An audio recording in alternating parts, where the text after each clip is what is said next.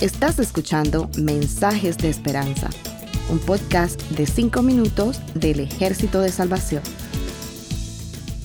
Hola, soy el mayor Josué Prieto del Salvation Army. El vino hace insolente al hombre y las bebidas fuertes los alborotan. Bajo sus efectos nadie actúa sabiamente. Eso aparece en Proverbios 21. Desde los tiempos remotos los hombres descubrieron plantas, resinas o cualquier sustancia para adormecer los sentidos y la mente, creando falsas sensaciones de paz ante las adversidades. Este proverbio nos deja saber que la gente que usa y abusa de bebidas y drogas se desinhibe, toma decisiones y actúa de manera que en circunstancias normales no haría. No puede detectar el peligro y bajo sus efectos no pueden actuar con sabiduría. Aunque se ha legalizado el tabaco, bebidas alcohólicas y algunas drogas, está comprobado que todo esto daña la actividad cerebral y disminuye sus funciones normales en consecuencia, los pensamientos se distorsionan y no se coordinan las ideas fácilmente.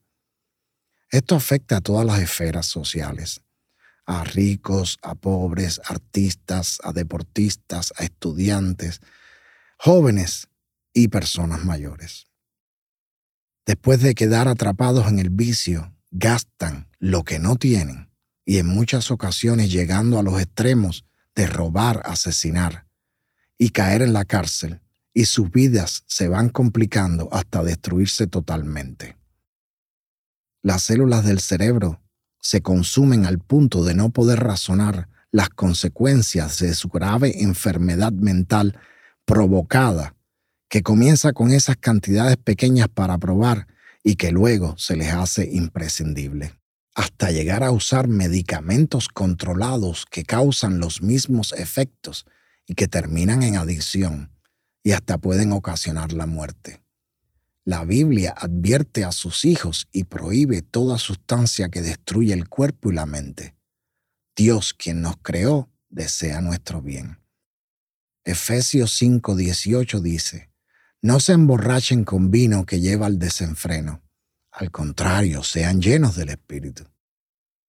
Y Primera de Corintios 6, del 19 al 20 nos dice, ¿Acaso no saben que su cuerpo es templo del Espíritu Santo, quien está en ustedes y al que han recibido de parte de Dios? Ustedes no son sus propios dueños, fueron comprados por un precio.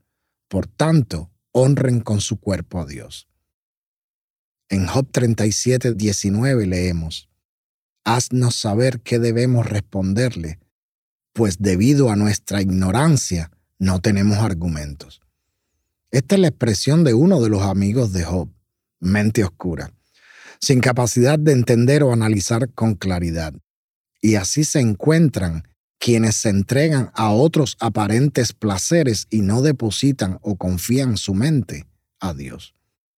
Hay personas que llegan a reconocer los daños que causan esta sustancia, las llamadas controladas, pero que en realidad debían ser prohibidas.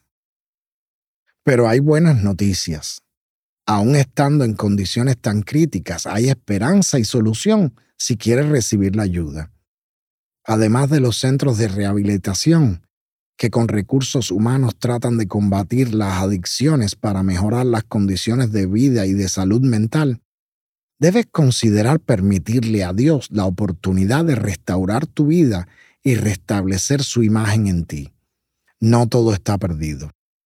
Hay esperanza pero para esto debes reconocer que necesitas ayuda.